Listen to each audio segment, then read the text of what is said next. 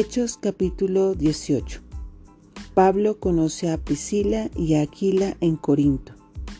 Después Pablo salió de Atenas y fue a Corinto. Allí conoció a un judío llamado Aquila, nacido en la región del Ponto, quien estaba recién llegado de Italia junto con su esposa Priscila. Habían salido de Italia cuando Claudio César deportó de Roma a todos los judíos. Pablo se quedó a vivir y a trabajar con ellos, porque eran fabricantes de carpas al igual que él. Cada día de descanso Pablo se encontraba en la sinagoga tratando de persuadir tanto a judíos como a griegos. Después de que Silas y Timoteo llegaron de Macedonia, Pablo pasó todo el tiempo predicando la palabra testificaba a los judíos que Jesús era el Mesías, pero cuando ellos se opusieron y lo insultaron, Pablo se sacudió el polvo de su ropa y dijo, La sangre de ustedes está sobre sus propias cabezas. Yo soy inocente. De ahora en adelante iré a predicar a los gentiles.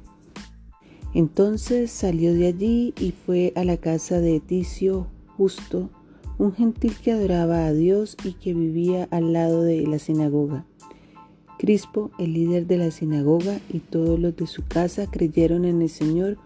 Muchos otros en Corinto también escucharon a Pablo, se convirtieron en creyentes y fueron bautizados.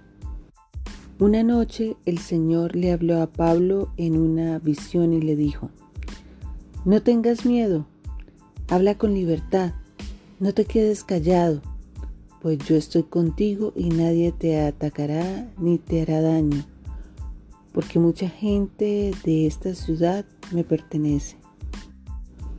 Así que Pablo se quedó allí un año y medio enseñando la palabra de Dios. Cuando Galión llegó a ser gobernador de Acaya, unos judíos se levantaron contra Pablo y lo llevaron ante el gobernador para juzgarlo.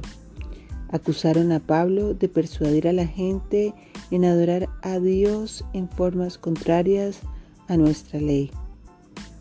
Pero justo cuando Pablo comenzó a defenderse, Galión se dirigió a los acusadores de Pablo y dijo, Escuchen, ustedes judíos, si aquí hubiera alguna fechoría o un delito grave, yo tendría una razón para aceptar el caso.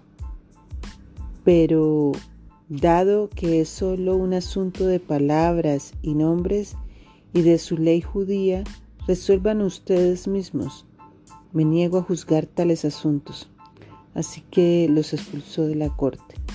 Entonces la multitud agarró a Sóstenes, el líder de la sinagoga, y lo golpeó ahí, ahí mismo en la corte.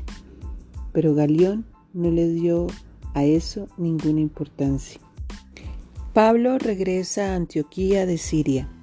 Después Pablo se quedó en Corinto un tiempo más. Luego se despidió de los hermanos y fue a Cencrea, que quedaba cerca. Allí se rapó la cabeza según la costumbre judía en señal de haber cumplido un voto. Después se embarcó hacia Siria y llevó a Priscila y Aquila con él. Primero se detuvieron en el puerto de Éfeso, donde Pablo dejó a los demás. Mientras estuvo en Éfeso, fue a la sinagoga para razonar con los judíos. Le pidieron que se quedara más tiempo, pero él se negó. Al irse, sin embargo, dijo, Si Dios quiere, regresaré. Entonces zarpó de Éfeso. La siguiente parada fue en el puerto de Cesarea, de allí subió y visitó a la iglesia de Jerusalén y luego regresó a Antioquía. Después de pasar un tiempo en Antioquía, Pablo regresó por Galacia y Frigia, donde visitó y fortaleció a todos los creyentes. Apolos recibe instrucción en Éfeso. Mientras tanto, un judío llamado Apolos un orador elocuente que conocía bien las escrituras, llegó a Éfeso desde la ciudad de Alejandría en Egipto. Había recibido enseñanza en el camino del Señor y les enseñó a otros acerca de Jesús con espíritu entusiasta y con precisión. Sin embargo, él solo sabía acerca del bautismo de Juan. Cuando Priscila y Aquila lo escucharon predicar con valentía en la sinagoga, lo llevaron aparte y le explicaron el camino de Dios con aún más precisión. Apolos pensaba ir a Acaya, y los hermanos de Éfeso lo animaron para que fuera. Les escribieron a los creyentes de Acaya para pedirles que lo recibieran. Cuando Apolo llegó, resultó ser de gran beneficio para los que, por gracia de Dios, habían creído. Refutaba a los judíos en detalles públicos con argumentos poderosos. Usando las escrituras, les explicaba que Jesús es el Mesías.